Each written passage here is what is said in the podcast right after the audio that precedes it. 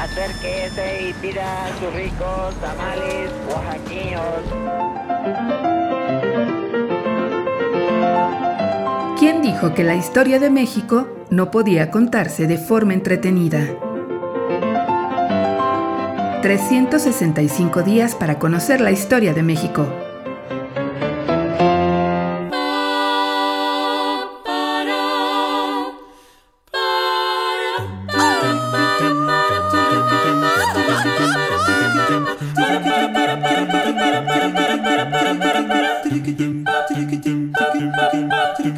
Jueves. A la mexicana. Sí, señor. Baño público.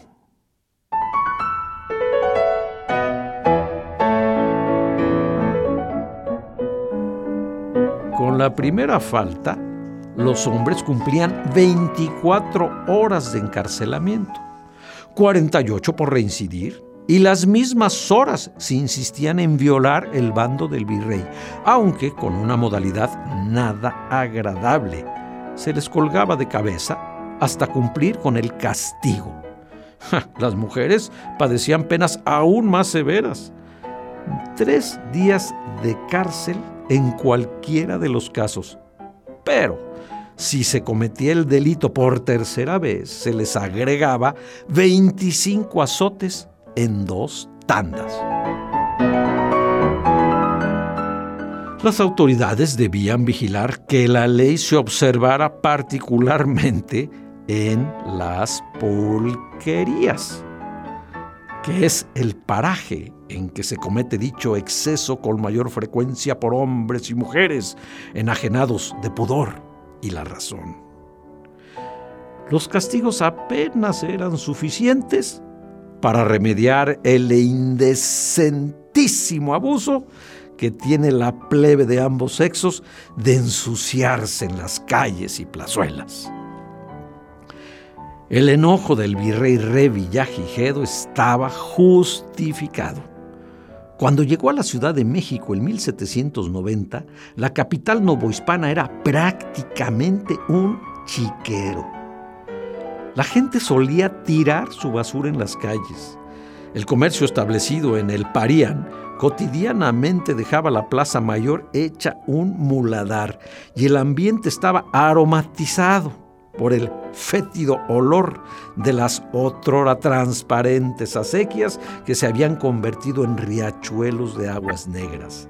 Pero nada, nada había peor que ver a la gente orinando y defecando en la vía pública.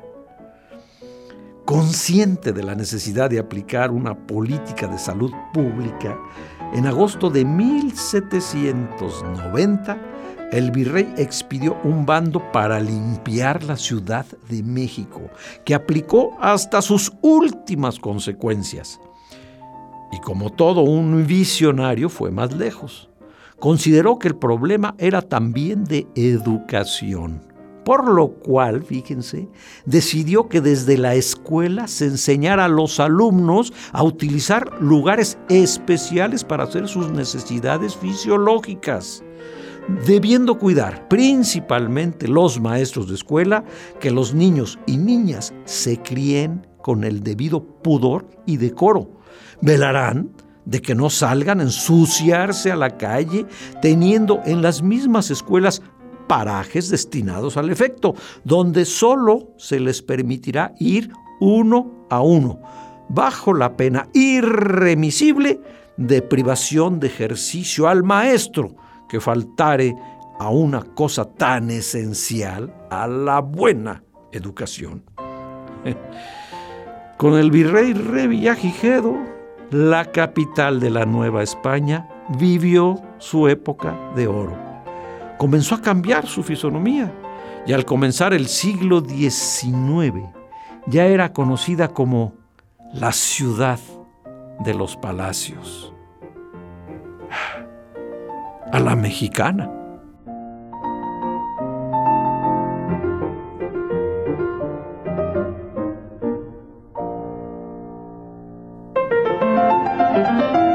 365 días para conocer la historia de México.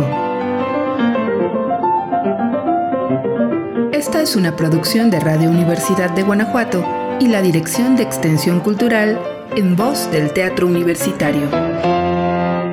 Serie basada en el texto de Alejandro Rosas, 365 días para conocer la historia de México.